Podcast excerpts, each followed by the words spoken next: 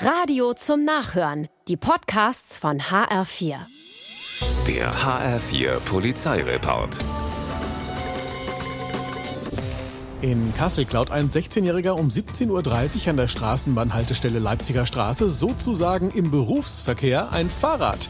Danach steigt er seelenruhig in die Bahn und fährt weg. Ja, kann gut gehen, kann aber auch in die Hose gehen. So wie in diesem Fall. Der Diebstahl wurde nämlich von etlichen Zeugen beobachtet und so kommt es, dass die Polizei schon an der nächsten Haltestelle wartet auf den 16-Jährigen, um ihn festzunehmen.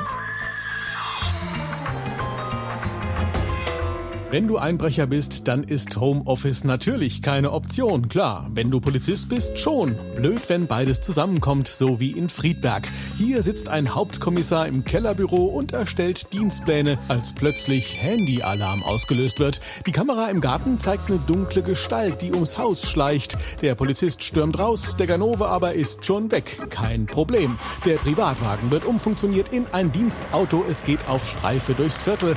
Und tatsächlich, ein paar Straßen Weiter trifft er auf den mutmaßlichen Einbrecher, als der gerade in einem anderen Garten um ein anderes Haus schleicht. Die Handschellen klicken und die Kollegen im Dienst holen den 41-Jährigen ab. In Frankfurt-Seckbach haben sich zwei Männer in den Haaren. Der eine geht zur Polizei und will Anzeige erstatten, der andere ist lauffaul und ruft sie ins Haus.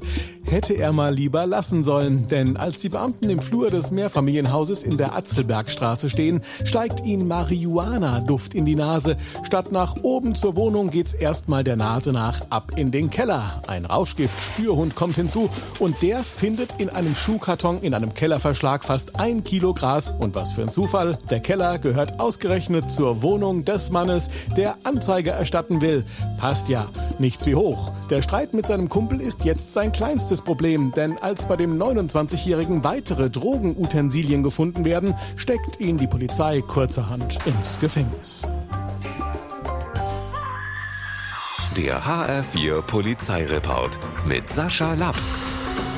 Auch als Podcast und auf hr4.de.